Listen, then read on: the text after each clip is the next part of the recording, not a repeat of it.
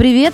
Это девчонки из мамского чатика и наша рубрика «Советочная». Я Маша Баченина. А я Лина Андрейченко. И Вика Миронова будем вам тут раздавать советы и даже постараемся помочь решить ваши материнские проблемы.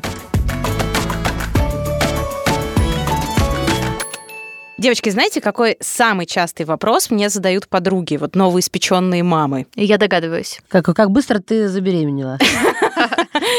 Нет. А Тима, когда был маленький, он спал в своей кроватке или он спал днем у тебя на ручках? А сколько длились его дневные сны? Вот все, все, все вокруг сна. Это вечная проблема. А все почему? Потому что когда ребенок спит, мама отдыхает. Ага, моет посуду, полы, mm-hmm, и вот это вот наша любимая в первые месяцы я ничего не делаю, мне надо срочно что-то сделать. Поэтому это был самый популярный вопрос. И самое интересное, что это был и популярный вопрос у меня. Я сама задавала своим подругам, которых там трое детей. Я волновалась, что мой Тима до четырех месяцев постоянно все дневные сны спал только на моих руках. У меня была Привет, такая... подруга. Да, у меня была такая подушка для кормления. А, я его кормила, он на этой подушке засыпал, спал, и я вот так сидела в одном положении, что он, у нас аж в диване от моей попы дырка образовалась в прямом смысле. То есть я, я просто просидела диван, потому что практически 4 месяца вот так вот в одном положении. Я не умела кормить лежа, у меня не получалось, из-за этого это все было только сидя. Mm-hmm. В общем, как вспомню, э, это просто кошмар. Благо, потом ближе к четырем месяцам я научилась кормить лежа и хотя бы поняла, что я могу хотя бы ну, просто лежать. Вот он да, спит. А ты до этого что, когда лежал на боку, верхнюю грудь пыталась дать? Нет, а я вставала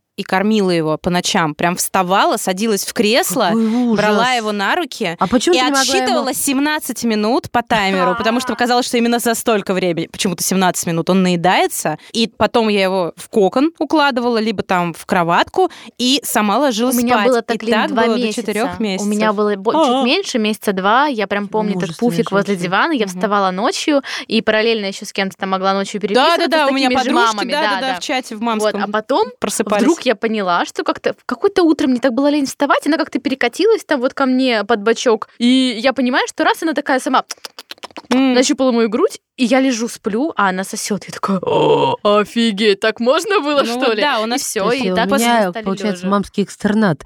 Или, или я настолько отказывалась вставать, что ему пришлось. Он, я его всегда называла вампиренышем, Сашку, потому что он открывал пасть где-то за, за сантиметров 20 из моей груди и делал так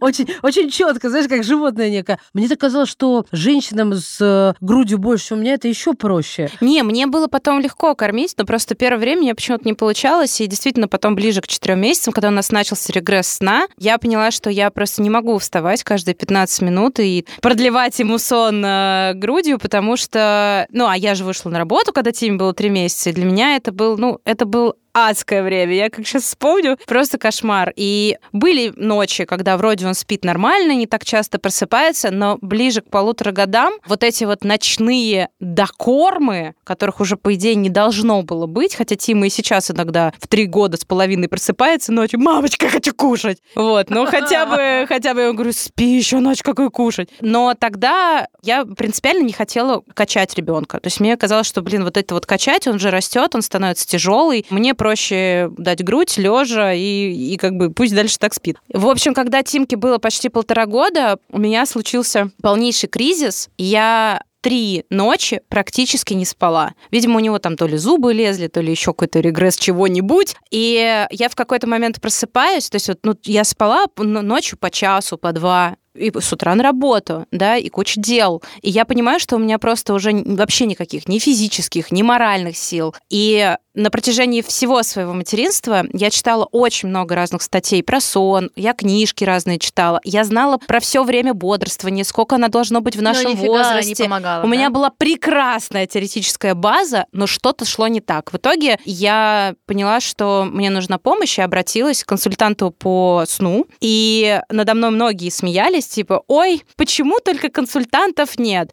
И, с одной стороны, я тоже относилась к этому так, что, типа, наверное, это правда какая-то фигня, но когда мне меньше чем за месяц помогли, то есть там была теоретическая база, которую просто я повторила, потом за неделю мы там выровняли наш режим, хотя он был тоже, в нем вообще все было в порядке, даже вот человек, который со мной работал, он говорит, у вас все по режиму хорошо. Я не знаю, что произошло, то ли вера в себя, то ли что, но за три дня мой ребенок отселился в отдельную комнату, в отдельную кровать и стал спать всю ночь, не просыпаясь, учитывая, что он был на ГВ. Так, сейчас, подождите, я выступаю. То есть эксперты по сну, специалисты по сну, Мгм. они не только, значит, животных усыпят, они их еще отселят в отдельную будку, Да, да? да. Еще сделают так, что они не будут просыпаться. Да, но И я- я не буду тратить 600-700 рублей на молоко в неделю. Конечно. Так самое, что интересное... спасибо! Не, подожди. Сейчас подключусь я и... Я сейчас просто расскажу так, что у нас это было э, до двух лет, вообще все было прекрасно, когда мы проводили все ритуалы с Тимой, потом, значит, я его вместе с папой, например, укладывали спать, у нас так было принято вечером, вдвоем нам нравилось, но мы и по одному могли. То есть раньше на сон, на ночной могла уложить только я, поэтому я неслась со всех ног, никуда вообще вечерами не ходила, потому что я всегда только я, только моя грудь могла усыпить ребенка, больше никто. Какая несправедливость. А тут э, за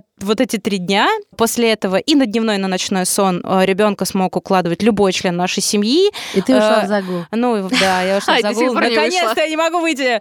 Да, и в итоге в конце ритуала мы его кладем в кроватку, я его целую, говорю пока-пока, спокойной ночи, сладких снов, укрываю, закрываю дверь, и ребенок через 3-5 минут засыпает. Все. Откуда я ты всегда... знаешь, что через 3 Потому что у нас стояла видеокамера, мы все И то есть видели. ты хочешь сказать, что он ни разу там Не заплакал. попискивал, вот прям вообще ничего? Первые, ну смотри, когда а что, был это период... криминал, если пискнул? Не, подожди, Ну- когда был период обучения, первый день, правда, было сложно. У нас была, она, по-моему, называется интервальная, вот. То есть э, ты заходишь через определенный интервал. И первые, по-моему, пять минут нужно зайти. То есть если ребенок там плачет или что-то. Это были самые сложные пять минут в моей жизни. Мне, правда, было очень тяжело. Я сидела с Сашей на кухне, мы там вот так вот друг за друга держались. Было тяжело, потому что Тима стоял в кроватке, он не очень понимал и такой, но он не плакал от того, что ему больно, страшно или что-то. Он просто такой, мам, мам, э, типа, э, я не понял, а что произошло? Вчера же было все по-другому, несмотря на то, что я его подготавливала, я об этом очень много говорила, что ты подрос, что вот это такой период, что вот теперь ты будешь спать один, тра-та-та-та-та-та. Много всего этого было.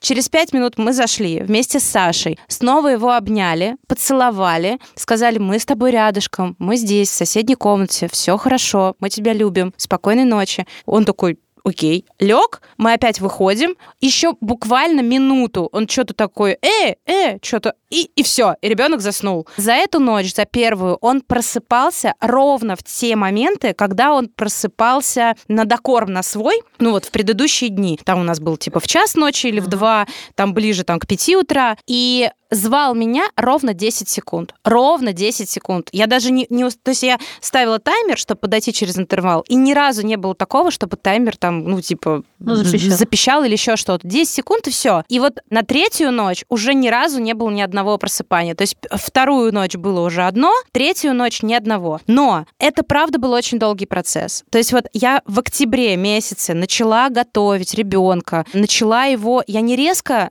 его отучила от засыпания с грудью. Я сначала научила его расслабляться. То есть он лежал рядом со мной, я его кормила. Потом я следила, чтобы он не заснул, и просто лежала рядом с ним. Он, например, просит, я говорю, нет, малыш, все, ты уже наелся, давай попробуй сам. И это было очень долго. Он мог засыпать по часу, по два, крутиться, Ну, вертеться. это так же, как отказ от груди. Ну, не Да, отказ, а когда вы да. отвечаете. Вот, но а, он научился сам расслабляться и, ну, как бы засыпать. То есть все равно я продолжала, знаю, что если я хочу быстро его усыпить, я усыпляла его грудью, но если я понимала, что у меня есть ресурс, у меня есть время, я пыталась, чтобы он сам это делал. Поэтому он, уже умея расслабляться, смог так быстро по вот этой интервальной системе, смог так быстро и без такого какого-то жесткого стресса к этому привыкнуть. Но в два года где-то у нас все сломалось. Ближе к моменту, когда он уже начал нормально говорить и объяснять, он просто начал говорить, мне страшно. И поэтому мы вот сейчас ему три с половиной года,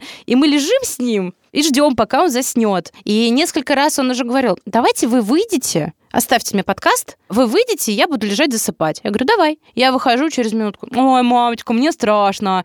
И, Ну, короче... Это разными, Лина, объясняется особенностями. Просто я хочу, все время очень хочу на протяжении твоей истории вставить небольшую ремарку о том, что Тиме было полтора года. И это же ребенок, особенно если он говорящий, он, а, ну, полтора есть хорошо говорящий, который способен понять, у него есть некая созревшая психика. И поэтому я бы сейчас отметила, что это не волшебная палочка тебе помогла, и не Нет. пришел волшебный консультант или человек, который тебя вдруг спас. Потому что я знаю истории, когда это начинает... Меня могут сейчас многие не понять и сказать, что нет, я не права. Да, пожалуйста, мы же тут все делимся своим опытом и мнением, но когда это делать с ребенком там в месяц или в два, ну, мне сложно это понять. Это совсем другой тип психики ребенка, это совсем по-другому ощущается, и более того, это сказывается потом тоже Не, ну по-разному. в месяца два это а очень когда, рано. а когда ребенок, а, ну консультанты работают от нуля. Нет, я знаю, что- что нормальные консультанты работают от четырех месяцев. Слушай, Лен, тут вопрос градации нормальности, потому что каждый ищет по своим, их, ну, действительно много специалистов разных и много разных источников и прочее, прочее. Поэтому здесь, ну, как бы вот важно изучать вообще и психологию детей, и очень много читать для того, чтобы понимать, что подходит тебе, а что нет. Я просто хочу быстренько уже перейти, наконец-то у нас сегодня гость классный, я хочу быстрее к нему перейти, и пусть он там развеет мои сомнения или скажет, что я тоже не права. У нас тоже все было фигово, я даже не буду долго рассказывать. Для меня ассоциации со сном это все было стрёмно. Вот эти вот на ручках качания, я не спала, когда она уже была постарше. Я вообще поняла, что у меня, у меня было расстройство сна, потому что я просто в какой-то момент перестала засыпать. Я не погружалась в полный сон,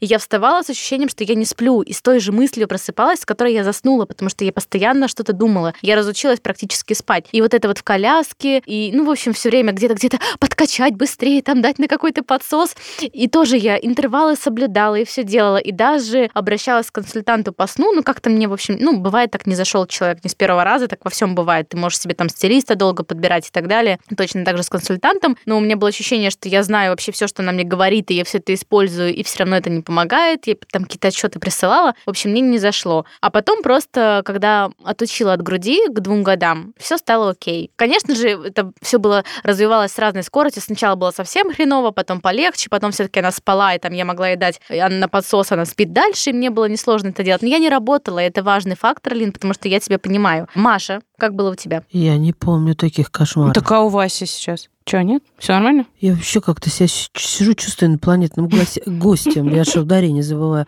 Я Васю кормлю и Сашу кормила. Ну, кормила и Васю тоже. Только лежа. А у меня по-другому не получается, я не умею. Мне ужасно неудобно. И гнездо на коленях, это видите из этой подушки, да? Лежа. Надо его уложить. Дала грудь. И он уснул. А потом у тебя не было груди. Было молоко просто, да? Да, бутылочку даешь, Мгм. и он засыпает. Он сейчас также, в принципе, засыпает. Он, а, вот у него отход ко сну между 9 и 10, то есть такая традиция, вот все выключается, ну, может быть, я книжечку прочитаю ему, ну, чаще книжечку, да, потом я говорю, все, мы гасим свет, и мама поет песенку. И он в этот момент э, досасывает бутылку. Я понимаю, что бутылка с молоком для него это как некая традиция. Ритуал. Ритуал, да. Он ее даже не допивает.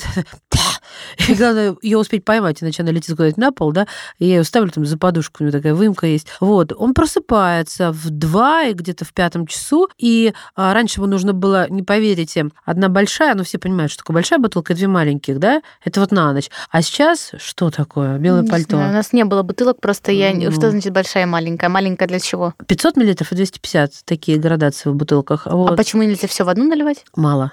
А, Да. точно. Вот, и, соответственно, сейчас хватает только одной большой. Ну, то есть это исключительно вот некий терапевтическое такое Мгм. воздействие. Ну, и все, да. То есть вот этот сосательный рефлекс. Я и волнуюсь, э, и не волнуюсь одновременно. С одной стороны, ему будет э, три, и он еще с соской. Вы бы видели эти соски, он силикон сгрыз до основания, но я не буду покупать новое, это дорого. Потому что это самые какие дорогие бутылки у нас были. Вот, к чему я веду? У меня есть подозрение, что он из-за этого не начинает тоже говорить. Не знаю, почему у меня такие есть. Но как вот, вот, вот такая... Я понимаю, что все сходит так или иначе на нет. Но у него день на день не приходится. Вот если он в саду четко проходит все эти этапы распорядка дня, то и мы хорошо его, ну, так сказать, выбегиваем перед сном, выгуливаем, да.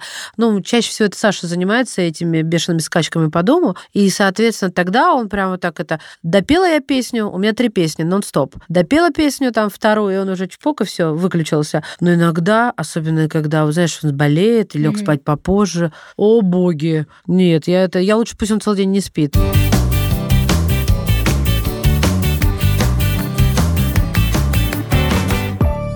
Вообще мы не просто так сегодня говорим про сон, потому что к нам в Мама-бот поступил вопрос. Как научить малыша засыпать самостоятельно? На данный момент ребенку почти 6 месяцев. На ночной сон уходит легко и даже не просыпается при перекладывании в кроватку. Но примерно в 6 утра после очередного кормления засыпает только в кровати со мной. В принципе, это мне не мешает. Главная беда сейчас – это дневные сны. Тут три варианта. Машина, коляска, ручки. О, как знакомо. И если после прогулки есть еще шанс, что человек дома поспит полчасика сам, а я помою посуду, то если заснул на ручках, то все, я прикована к кровати.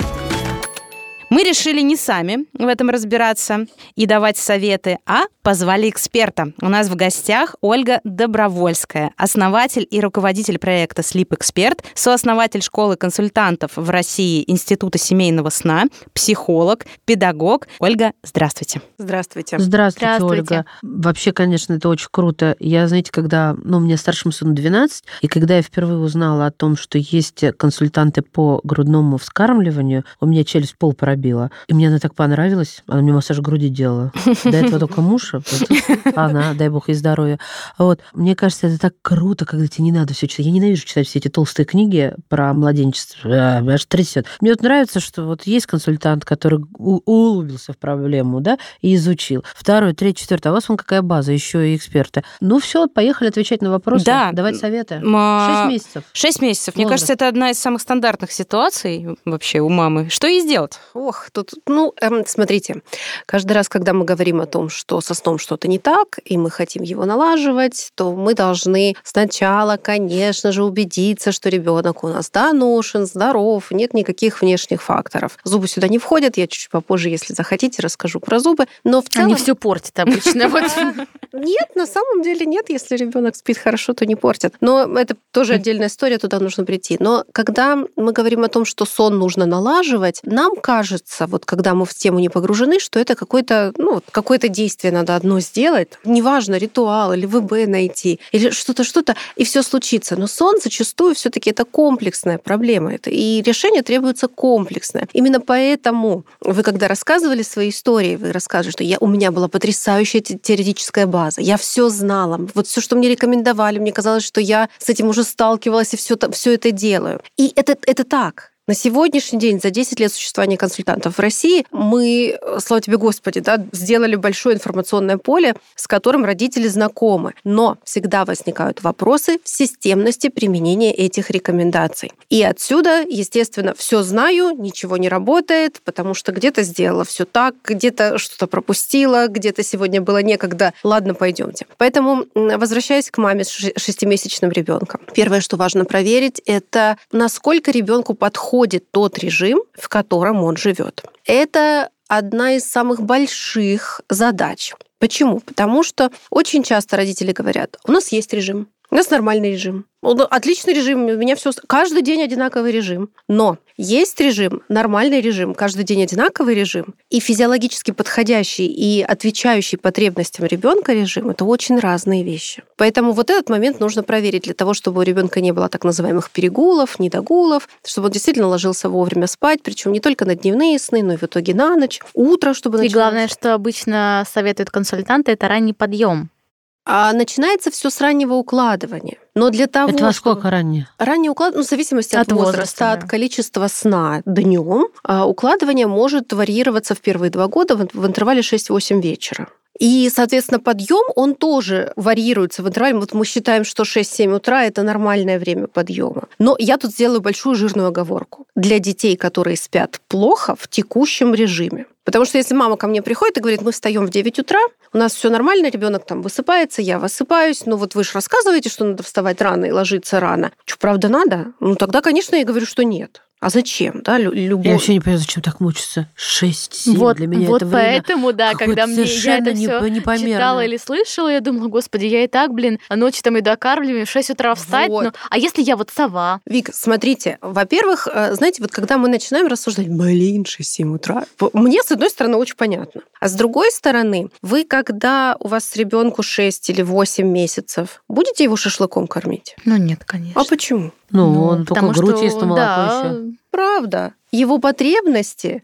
да, пока еще не отвечают возможностям да. вот этой пищи. Вот со сном такая же история. Конечно, когда вашему ребенку будет 3, 4, 5, 8, 12, вполне возможно, что ему будет совершенно нормально уходить в ночь в 10, и он сможет спать до 9. Но те плохо спящие дети, которых вижу я, как специалист, и надо помнить, что у меня очень узкий да, вот коридор тех детей, которых я вижу. У него есть профдеформация на плохо спящих детей. Так вот, эти дети по факту очень плохо спят с 6 до 7 утра. Мама что сегодня пишет? После 6 утра только со мной, только в моей кровати только на груди. То есть она, по сути, уже искусственно, чуть ли не коленкой, да, придавливает ребенка к кровати для того, чтобы он поспал. И тогда мы должны обеспечить ему достаточное количество ночного сна путем удлинения ночи. Но не у всех детей ночь удлиняется за счет утренних часов, и мы ее можем удлинять за счет вечера. Тут еще важно помнить одну вещь. Самый глубокий восстановительный сон – это сон до полуночи. Угу, да, нам всем рассказывают.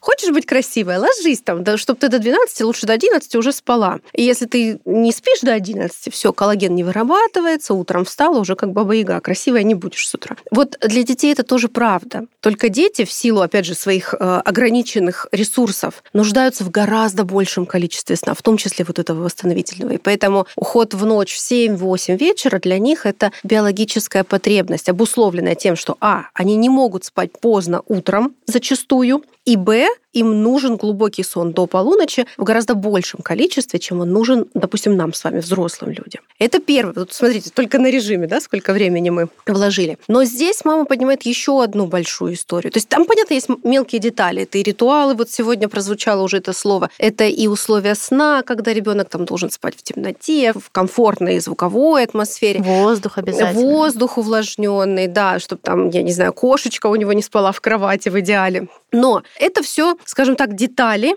которые являются вспомогательными. Следующий большой пункт – это, собственно, наличие навыка самостоятельного засыпания. То, о чем мама спрашивает, да, как, как мне вообще к этому прийти? Потому что пока что это либо грудь, как в наших историях, либо руки, укачивание, укачивание любое. На самом деле у вас у всех троих, вот вы сейчас рассказывали свою историю, у детей была одна и та же ассоциация и есть сосание. Угу. Просто у кого-то это бутылка, а у кого-то это грудь. Но сосание это один и тот же расслабляющий механизм. С качанием то же самое. Машина, коляска, руки, качели иногда. Укачивающее у меня было приспособление на кроватке с маятником. Да, маятник. Или, или, не, кровать с маятником. Угу. И мы купили такую, магнитики ставятся, и это нажимаешь на кнопку, оно качает три интенсива. Да. И еще с режимом сна.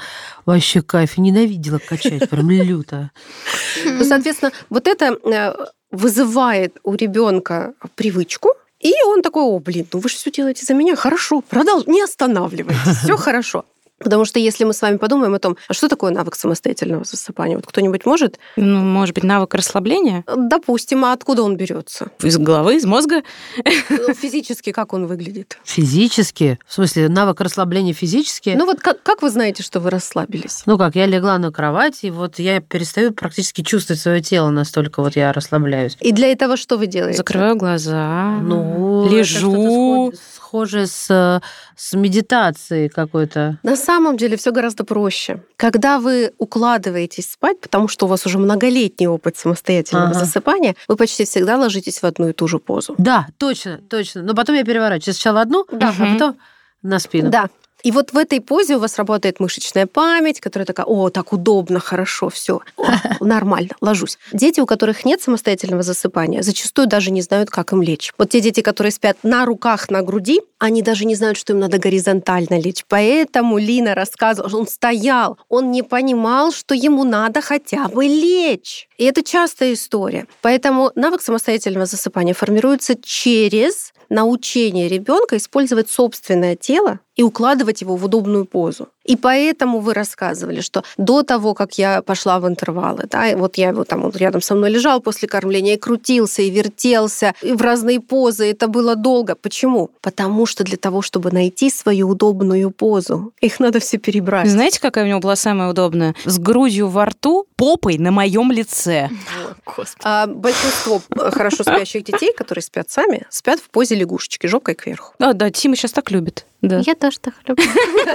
Тоже наверное, Нет. попой на мамином Ой. лице спала. Слушайте, у меня такой вопрос, кстати. Вот Поля, она почему-то любит... э, Ей нужно прижиматься к холодной стенке. Она любит холод. Она все время мне говорит, мама, открой окно. И я раньше этого боялась. То есть зимой стены холодные, все равно как, там, какая бы квартира ни была. И она ложится к этой холодной стене. Она ненавидит одеяло, надевает короткую пижаму. У нас всегда там открыто окно, даже зимой щелка, потому что воздух должен проникать. И она еще возле этой холодной стены. Мне очень долго казалось, что это какое-то отклонение, а потом кто-то из специалистов мне сказал, невролог, ну окей, ну может ей так норм. Иногда черный это черный. Ну да, и я как-то успокоилась, и тут что-то слушаю вас и думаю, а вдруг это тоже какая-то ассоциация, что-то Это не ассоциация, но здесь есть определенная доля физиологии сна. Во-первых, вряд ли это напрямую связано, но все мы кинестетически разные. Вот кому-то надо, чтобы было тепленько везде Это я вот в подоткнуто, оде- А летом в одеяло сказать, Кому-то тяжелое, надо, да. чтобы везде подоткнуто, натянуто, плотненько было. Да. А кто-то ненавидит, голышом будет спать, все с себя сбросит, да, потому что даже вопрос может быть не в температуре, а просто в площади касания с тканью, соприкосновения. То есть вот этот уровень кинестетической чувствительности и комфортности у всех свой. Да, у нее даже постель. Она говорит, вот у меня это простынь, как же она говорит, какая-то не шершавая, в общем, не такая. Вот, мама, у тебя тут Вот. гладкая? Ну, конечно, у меня дорогая постель, у тебя вот э, хлопчатобумажный из Икеи, извините. А,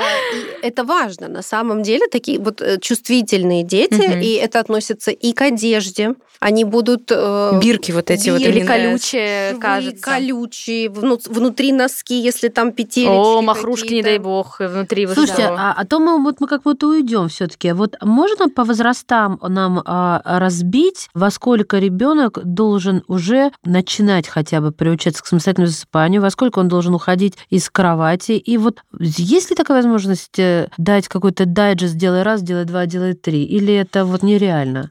Я могу мазками обрисовать общий вектор. Давайте, да. Мне Значит, кажется, так будет тоже хорошо. Когда э, Вика сказала про самостоятельное засыпание в месяце два, у меня зашевелилось все. И у меня. Везде. Объясните мне, что значит зашевелилось все? Это вы в ужасе Это были? в ужасе, да. А, я потому что это... Он Потому со мной что есть до сих пор, э, разные специалисты, поэтому я А. так ска- я знаю эти истории, да, Да. к сожалению. А, Так не должно происходить. Самостоятельное засыпание до 4 месяцев путем внедрения методики проводиться не должно. Причем, когда я говорю какой-то возраст, 4 месяца или любой другой, это скорректированный возраст для тех, кто родился раньше. То есть мы должны прибавить к фактическому паспортному возрасту еще количество недель, которые ребенок не досидел в животе, для того, чтобы у нас был адекватный биологический возраст, и от него мы отталкиваем э, потребности. Почему нет? Потому что действительно требуется определенная зрелость нервной системы, и определенные процессы должны созреть. Вот этот регресс четырех месяцев, который Лина упомянула, это как раз-таки история, когда младенческий, очень поверхностный и прерывистый сон, в норме он такой, ничего там страшного нет, переходит в более взрослый формат, когда появляются более глубокие слои сна и способность научиться засыпать самостоятельно. Может ли сформироваться навык раньше? Может. Но это история предрасположенности, когда ребенок формирует его сам, родители не мешают. И вот если он сам как-то вот там появился, прекрасно, огонь. Если нет, то только с четырех месяцев. До этого это слишком рано.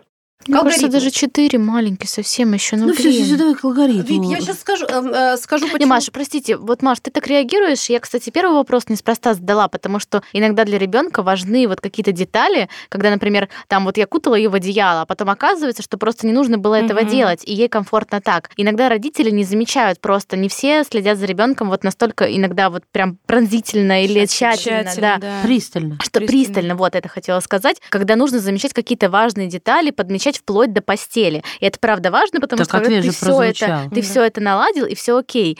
И просто когда ребенок в 4 месяца самостоятельное засыпание, когда вот оставляет его в кроватке одного в комнате, для меня как человека приверженника к теории привязанности и вообще вот этой близости с родителем, мне правда иногда бывает жалко этих детей, когда я вижу и слышу эти истории и консультанты вот там в 5 месяцев, в 4, это не к вам конкретно, это просто вот есть же часть родителей вот за вот это все, как я, наверное, Я и мы очень к этому так трепетно относимся. На самом деле никто не идет в работу над сном от хорошей жизни. Каждый раз, когда э, Лина пришла в полтора года, Маша не пришла до сих пор. Дотерпела. Да. Почему? Потому что со скрипом, не без скрипа справляются. Когда мама приходит в работу в 4-5 месяцев, знаете, почему так происходит? Потому Мгм. что до этого она вывешивается с 20 этажа с балкона и проверяет, вот насколько ей еще нужно вывеситься, чтобы захотелось вернуться, а не туда глубже нырнуть. Потому что депривация сна Это самая страшная пытка. Люди без еды могут жить ну, там, 40 дней, 2 месяца, кто сколько, да, без воды, ну, неделю, две недели, в зависимости, опять же, от условий, там, без сна 3 дня. Ну, ну вот, совсем без сна. Вот мой случай, 3 дня, и я обратилась. Да. И это просто показывает, насколько это базовая потребность. Так вот, если она такая базовая для взрослого, нет причины считать, что она не такая же базовая для ребенка. И степень тяжести расстройства сна может быть очень разной. Где-то это может быть, да, я там дала грудь три раза, пять раз, и ребенок спит, а где-то это может быть, я просыпаюсь каждые 15 минут и по 40 минут укладываю снова. И тогда эта мама бежит галопом, она приходит в три месяца и три недели, и вот с такими слезами, крокодилями, пожалуйста, давайте хоть что-нибудь что-нибудь начнем делать. Потому что если я буду знать, что мне нужно подождать еще месяц, два, три, сколько-нибудь, ну, я пошла тогда вот туда. Ну, то есть поэтому с четырех месяцев вполне в сложных случаях, да, да вы начинаете обучать. Да. Ну, то есть, повторюсь, да, никто для удовольствия это не делает, эта работа действительно неприятная.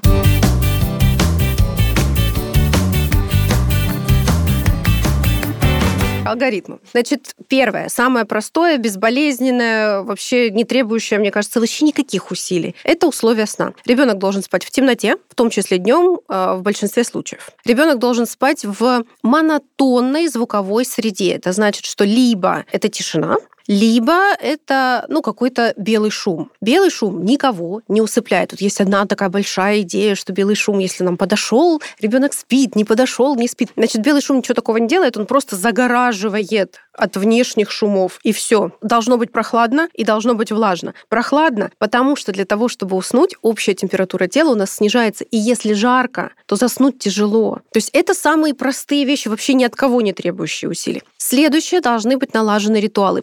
Предсказуемый сценарий, предшествующий укладыванию. Одинаковый каждый раз. Почему? Особенно довербальные дети. Ориентируются по тому, чего от вас ждать, от взрослых, только потому, что вы делаете, как вы себя ведете. Если вы посадили в стульчик и всегда вот при этом вы даете пюре, значит, вы будете кушать. Если вы посадили в ванночку, значит, купаться. Если в коляску, значит, гулять. Ну или спать для кого-то. И вот по вот этой цепочке ребенок формирует свои ожидания. То есть вот этот ритуал должен быть очень понятным. И э, маленький лайфхак, уж коль скоро, да, это исключите из вашего ритуала неприятные вещи. Вот сейчас кажется это очень очевидным, но я поясню. У нас у родителей есть какая-то манечка перед сном поковырять нос, уши, постричь ногти, обработать там что-нибудь прям перед сном сделайте это заранее. Ну, на, конечно, гигиенические процедуры очень важны, но не делайте их впритык ко сну. Вы ребенка вот просто уже взбудоражили, он ну, не может после этого расслабиться и уснуть. Поэтому воздержитесь. Смотрите, объясню. Раньше, почему я так думаю, и мне кажется, всегда так в детстве же делали. Ты когда в ванной посидел, там покупался, ногти такие мягкие, ты раз им так и тихонечко обрезал. Ну, так можно вот. искупаться чуть раньше, чем перед укладыванием. Там, допустим, за полтора часа до искупались, а, так а потом... со сном это что мы купаемся, купаемся и потом сразу идем Так спать, ты можешь просто сдвинуть этот ритуал. Сначала вы купаетесь,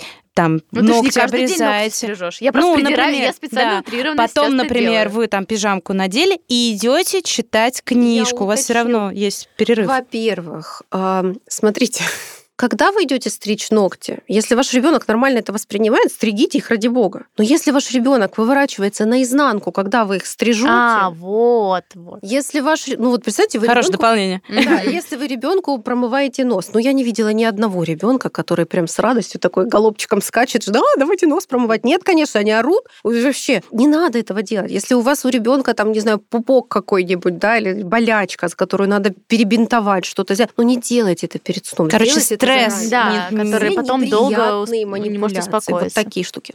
Все, с ритуалом разобрались. Кстати, Лин, вот когда вы рассказываете, что вы с папой вдвоем проводите ритуал, для многих э, чувствительных, э, таких вот бодрых детей, эмоциональных, это будет плохим сценарием. Угу. Потому что слишком много движни. Угу. Папа пришел, мама пришла, папа почитал, мама поцеловала, кто-то там дверью хлопнул. Ну, в общем, все вот эти двигуля, они, опять же, да, они добавляют стимулов, которые не способствуют расслаблению. Поэтому мы всегда учим своих клиентов, что один человек проводит ритуал от начала и до конца. Хотите папу поцеловать, целуйте там, за дверью, угу. со всеми прощайтесь, машите пока-пока и уходите. Повторюсь, если у вас не так и это работает, огнище оставьте. Но если у вас так и все плохо, ну вот, собственно, тогда все, с ритуалом разобрались. Дальше, собственно, навык. Вот навык — это методики. Одна из методик Лина назвала — это интервалы. Но перед тем, как Лина пошла в интервал, по факту а, Лина использовала еще одну методику. Это методика высиживания или стула,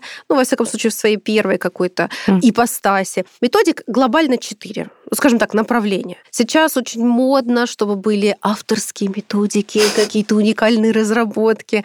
А, я несколько настороженно отношусь к такому подходу. Почему? Потому что те методики, которые четыре, они исследованы, переисследованы. Тут то, то, о чем Вика переживает, да, что а может ли это принести вред моему ребенку, а что там с привязанностью, а как вот с этими доверительными отношениями. И вот когда мы говорим о тех четырех методиках, которые переисследованы, ну, прекрасно, все, у нас все есть. А новые мы не знаем, может да, может нет. Но глобально вот по-честному, девочки, все то, что называется авторским, это та или иная интерпретация одной из четырех. Все ничего там нет, и как бы пока еще планета ничего нового не придумала. Так вот, нужна эта методика, ее нужно выбрать. И выбрать ее нужно, исходя из темперамента ребенка, темперамента родителей, сложности проблемы, задач, которые мы перед собой ставим, к чему мы идем, ну и каких-то ограничений, двойня, э, количество комнат, не знаю, там бабушка в соседней комнате, двухэтажный дом, это тоже может быть учтено. Угу. А такой вопрос, с какого возраста, раз уж мы говорим а, дальше про маркеры, мы сказали, что в 4 месяца можно начать методику самостоятельного засыпания. Со скольки лет э, в комнате можно одного оставлять, если уже у ребенка есть своя комната, спать именно? Тут есть очень четкий ответ на самом деле. Если мы говорим о возрасте, который э, рекомендован как минимальный, это как минимум после шести месяцев, в идеале после года, а дальше в тот момент, когда вам комфортно. Все. А вот как сделать так, чтобы мой момент, когда мне комфортно, совпал с его моментом, когда ему никогда не комфортно? Он выжил папу из кровати. Вы помните эту теорию мальчиков с эдиповым комплексом, да? да? Вы Любо... маленький для эдипового комплекса. Да бог с вами. Этот, э, он, эти видели, он пятилетний слоненок. Ну, я, конечно, утрирую, но я к тому, что я проходила это два раза и вижу, как мальчики из пространства матери выживают отца. Они же все проходят через это. Вот. А, но, в общем, мне тесно. Угу. Поэтому папа ушел спать в кабинет, а Вася спит только со мной. И главное, смотрите, какая история. Допустим, я в душе, и Вася, вот уже давно спящий, потому что мы же ложимся позже, он проснулся.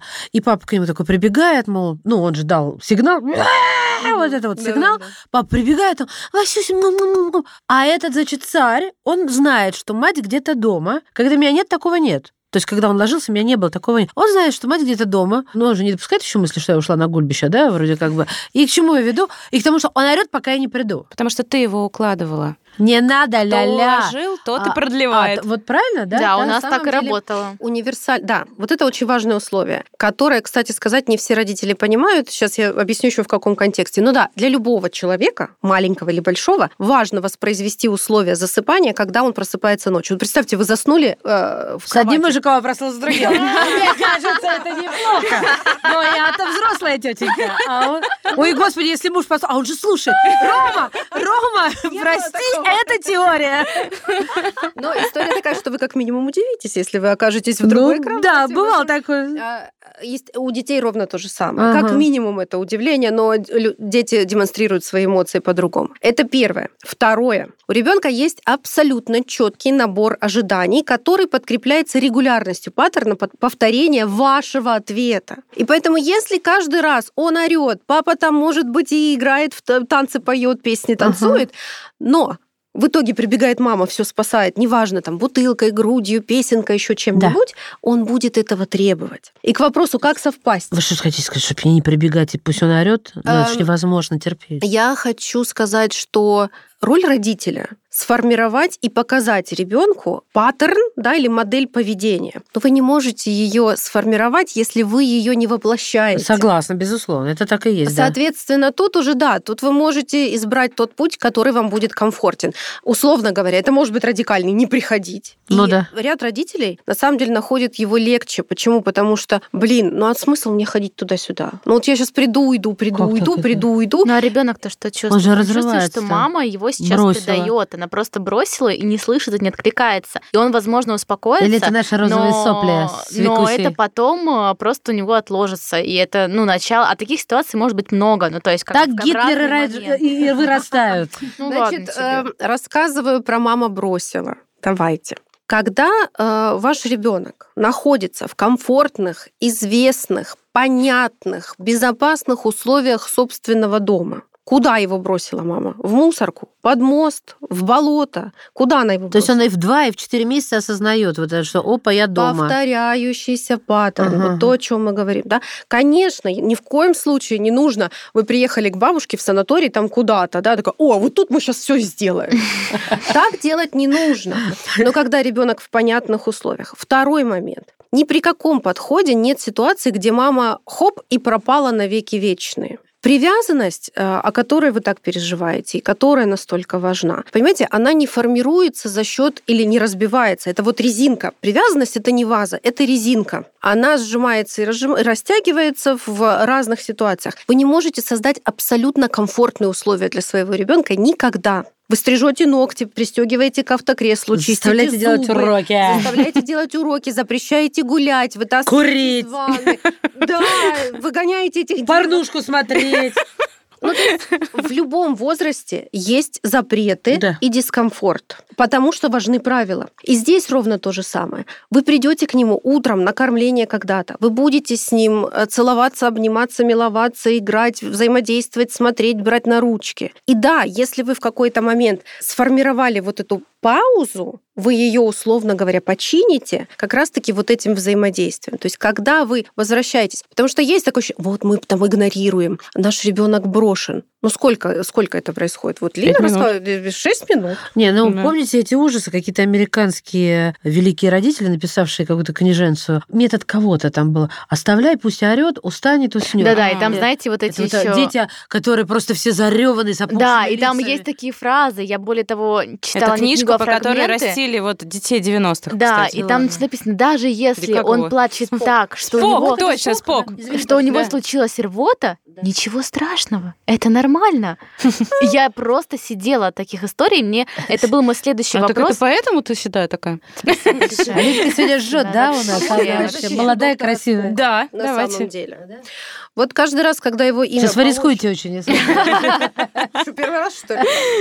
Каждый раз, когда имя Спока полощется в помоях, мне хочется прямо стукнуть кулаком по столу, потому что обычно так говорят люди, которые не очень глубоко знакомы с его Ну, профессиональным Это вот путём. я, например, я совершенно не знакома. Дело в том, что доктор Спок в реальности это педиатр начала 20 века, который был первым специалистом, говорящим о том, что родителям важно видеть своих детей, быть с ними, взаимодействовать с ними. Если вы вспомните, как растили детей в 19 да, веке, да, отдавали мамкам-нянькам, за ним А тут одни первый, кто сказал про теорию привязанности. Он был первый, кто сказал, что дети растут, вырастают, увеличиваются в размерах, э, они здоровее, если они находятся в контакте с матерью и отцом, если они не только видимы, но и слышимы. И это была миссия его жизни – сблизить родителей. То есть ему прощаем детей. работу и плач. Про рвоту.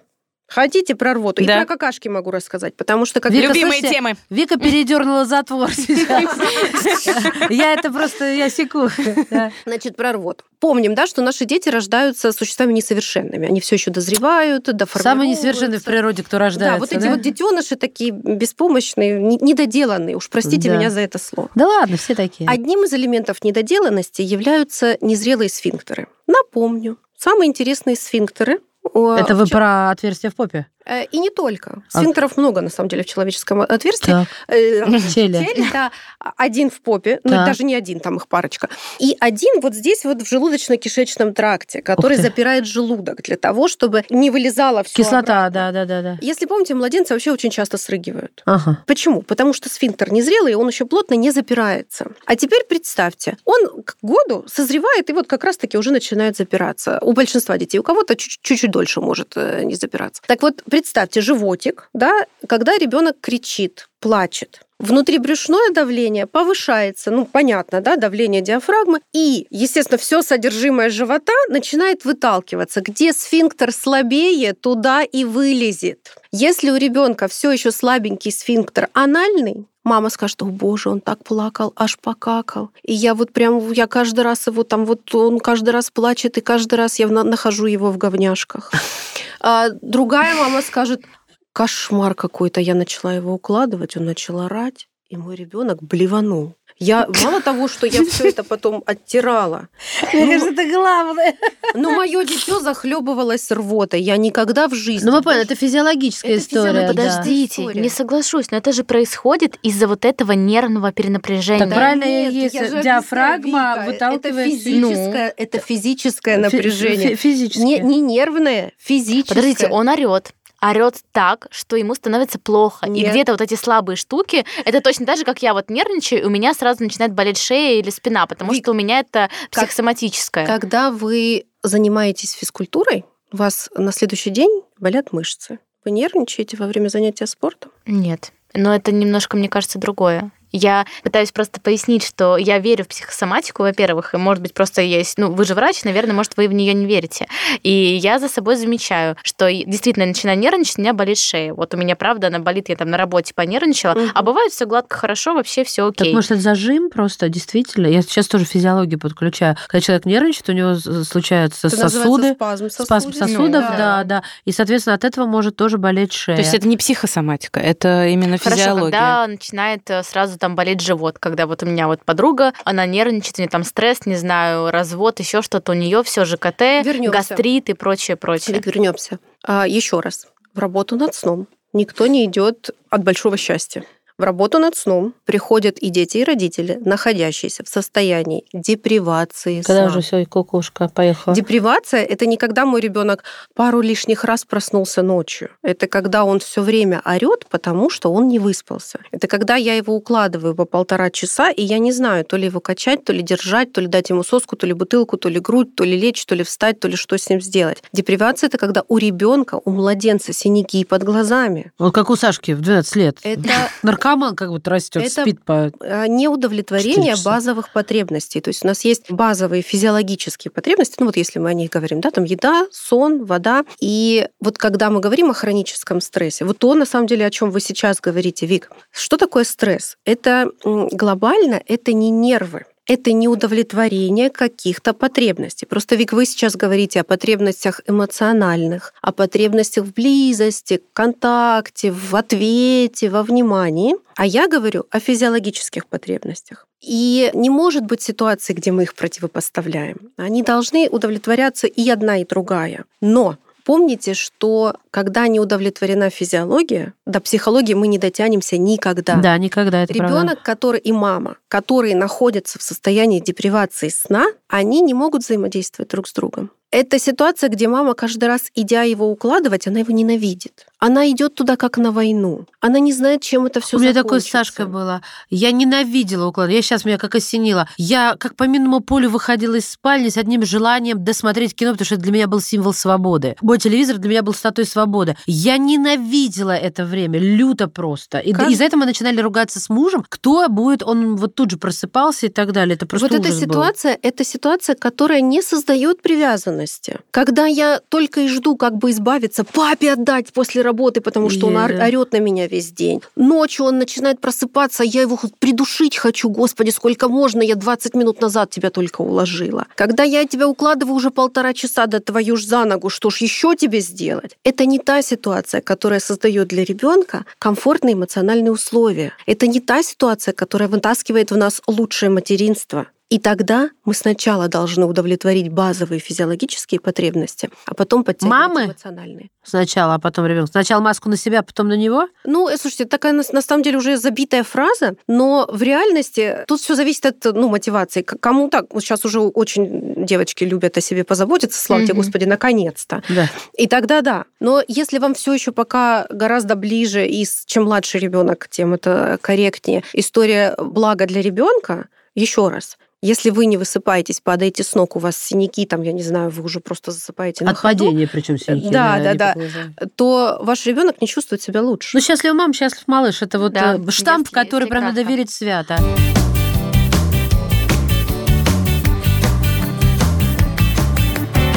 Знаете, мне кажется, в конце, перед тем, как мы закончим и вообще классный, интересный, подробный рассказ, как минимум задуматься и проанализировать, все ли у вас хорошо. Можете ли вы... Я знаю, что о коллегах плохо не говорят, и это не принято, но... Но мы вас попросим. Но мы вас Немножечко попросим, порушатов. Потому что действительно специалистов много. Они бывают разные. Бывают с образованием, бывают без. И вот этот весь маркетинг, авторские курсы, методики и так далее, как распознать не очень грамотного специалиста по сну. Образование – это первый шаг. У человека должно быть образование. Причем, к Какое?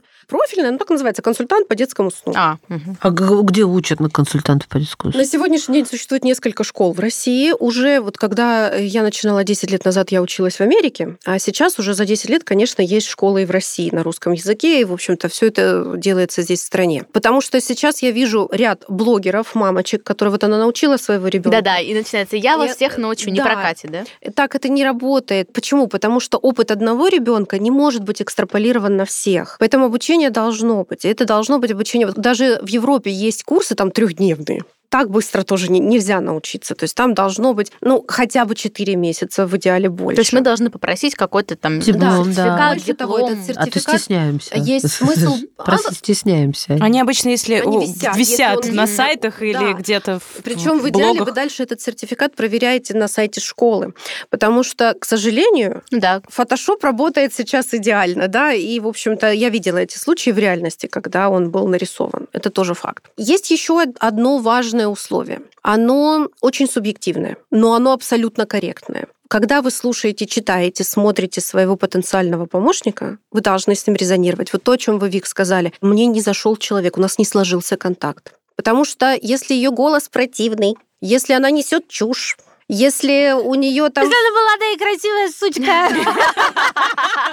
Если у нее там гулька, я не знаю, стрёмный фон, все что угодно. Вас может смущать все что угодно. Не надо, потому что у вас будет внутреннее сопротивление, и вы будете сами того не желая саботировать эту работу. Это тоже очень важный момент. Ваш консультант должен владеть несколькими методиками сразу. Ни одну любимую, ни одну свою, несколько. Потому что нет ни одной методики, которая безоговорочно подходит всем детям в любом возрасте, с любым темпераментом. Поэтому вот это многообразие инструментария должно быть. В идеале у вашего консультанта должна быть команда. Я поясню. Сон — это всего лишь один кусочек. Он сам мультифакторный, из многих элементов слоев состоит. Но это всего лишь один кусочек. Еще есть питание, еще есть э, уровень физического развития. Э, Вот, собственно, Маша сказала, там, угуляем. Я вот не, не всегда согласна с угуляем до смерти, но тем не менее, да. И в ряде случаев могут возникать вопросы. А у моего ребенка расширены желудочки, повышено внутричерепное давление, есть еще какие-то нюансы, маловесный, многовесный, еще какой-то. И если консультант параллельно не специалист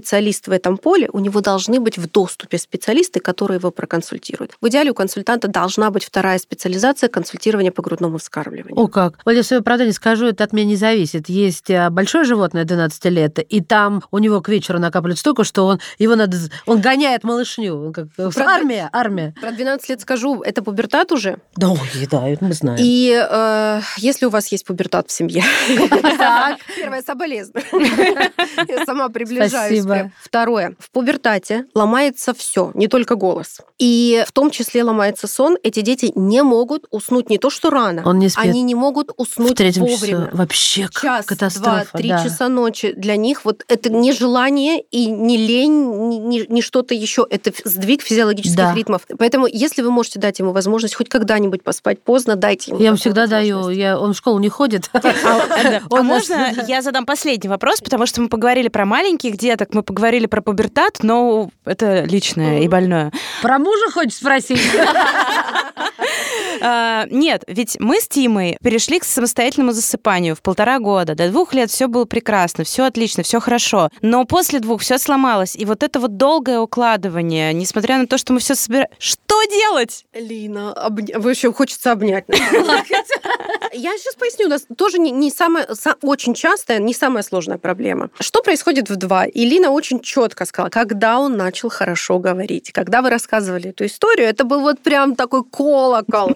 Почему? Вместе с началом говорения происходит резкий психический сдвиг. Я сам, по-моему, кризис двух-трех лет, вот, вот этот этап. Почему я сказала, консультант должен владеть разными знаниями или иметь специалиста? Так вот, в этом возрасте тестируются границы дозволенного. Истории с «я страшно», которые вы слышите, могут иметь место, но тогда страшно должно быть не только в контексте сна. Вот истинное страшно – это когда «мам, я не пойду в ту комнату», «мам, там очень темно, пойди включи мне свет» а не просто, когда мы пошли спать укладываться, и только тогда там страшно. И только в этом случае темноты мы боимся. А если он правда говорит, когда идет в ту комнату, мама, включи мне там свет, мне страшно. Оставляйте ночник. Угу. Это абсолютно нормально в этом возрасте уже. Проговаривайте правила, и правила эти выдерживаете. Будет ли протест? Скорее всего, будет. Но это ровно такой же протест, как чистить зубы, возвращаться с площадки, выключить мультик, э, доесть свою брокколи, ну что там может быть. И тут тоже по интервалам работать? Или с такими взрослыми ребенок, детьми уже по-другому? Нет, интервалы в этом возрасте не подходят просто потому, что дети уже очень мобильны, и они будут... Э, ну, он выходит из кровати, да. приходит в комнату, мамочка, мне страшно. Говорит, доешь свою брокколи, это наказание сразу. Брокколи! Здесь в этом возрасте больше подходит методика стула или высиживания, когда вы постепенно отдаляетесь адаптируя его к самостоятельности. И обычно на это уходит до недели. То есть там принцип в другом. Там будет «я хочу пить», «я хочу писать», «я да. хочу еще одну песенку», еще одну книгу. А еще, а потом все, почистили зубы, покакали, пописали. «Мама, я хочу кушать». Потому что для нас, для всех... И тогда пубертата будет готовься. Самый триггер. Ребенок голодный. Не, у меня не прокатит. Какой кушать? Мы спать пришли, вот отвернись и подумай у меня не прокатит. Вот потом в три ночи проснется и реально пойдет к холодильнику и будет есть. Девочки, мне кажется, вот, извините, пожалуйста, как говорится, усилием воли я э, все-таки думаю, что надо закругляться. Почему? Потому что мне кажется, нам нужна вторая серия. У меня сначала пол, пол нашей встречи у меня было ощущение, что вы все задаете не так, только я знаю, как надо вопросы задавать. У меня тоже сложилось такое вот. ощущение. Вот мне кажется, и Лина тоже где-то в глубине себя прячет, потому что это какая-то настолько интересная и глубокая тема, и каждому возрасту, ну, я и полагаю, это люфты возрастовые, конечно же, особый подход, что, Оля, давайте мы с вами договоримся, но мы понимаем, что вы из прекрасного далека, мы позвоним вам в Америку, вот. И, конечно, выведя... Потому что это вот действительно и здесь не успели, и здесь не успели, и чтобы это... Ну, вот договоримся, да, Анна вы, вы готовы? Да. Но в целом хотя бы зайдите и почитайте. Это повод для того, чтобы изучить и понять, что у вас есть какая-то проблема, и, возможно, консультанты по сну не так плохи, как о них говорю я. Мы переубедили сегодня Вику. Это был подкаст «Мамский чатик», рубрика «Советочная». С вами были Вика Миронова, Маша Баченина, наши гости, основатели и руководители проекта Sleep Expert Ольга Добровольская и Лина Андрейченко. Пока-пока. Слушайте рубрику «Советочная» на всех площадках, где выходит «Мамский чатик».